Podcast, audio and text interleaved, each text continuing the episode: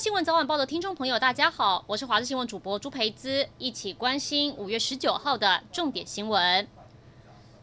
股东会旺季将至，又碰上本土疫情延烧，股东会能不能采线上或延后举办，成了股民关注焦点。金管会主委黄天牧今天在立院承诺，会跟经济部还有卫福部研议最安全的方法，但目前还是以做好防疫、举办实体股东会为主。另外，即使进入四级警戒，股市一样不会休市。而台股今天是以小跌三十三点开出，随后是一度由黑翻红，但盘势持续震荡，午盘依然是站稳一万六千点。不过疫情之下，包含国泰。还有新安、东京都决定先暂停防疫保单，也被国民党立委赖世宝说，金管会应该向他们道德劝说。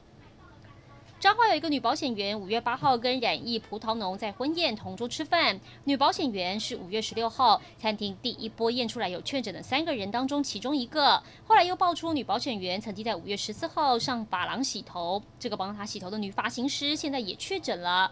发型师的爸爸气得大骂，说当时女保险员一直咳嗽也没戴口罩。他们问他是否有跟水果商一起参加婚宴，他还说没有，疑似隐匿。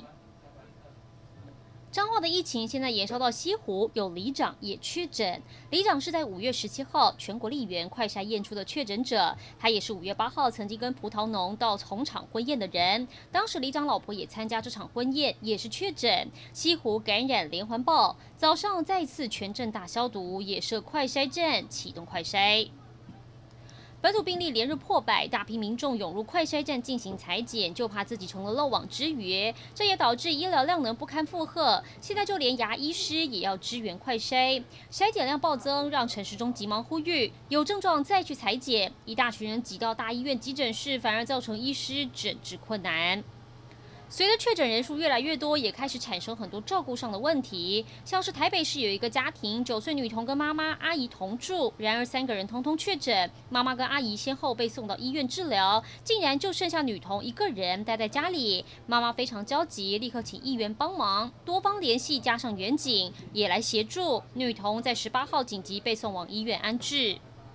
一起来关心国内天气。今天随着锋面逐渐远离，天气比起昨天稳定。一样要提醒的是，金门、马祖容易有局部或低云影响能见度，务必注意安全。另外，花东仍然会有局部的短暂阵雨，其他地区是多云到晴。午后，北部、东北部地区跟各地山区要留意局部的雷阵雨，有局部较大雨势发生几率。出门建议携带雨具备用。而在温度方面，西部高温三十三到三十五度，东部是三十一、三十二度。气象局针对部分地区发布布。高温灯号，彰化以南、花莲纵谷有局部三十六度以上高温，尤其南投跟南部地区有局部三十八度以上极端高温几率。户外活动一定要多补充水分，注意防晒。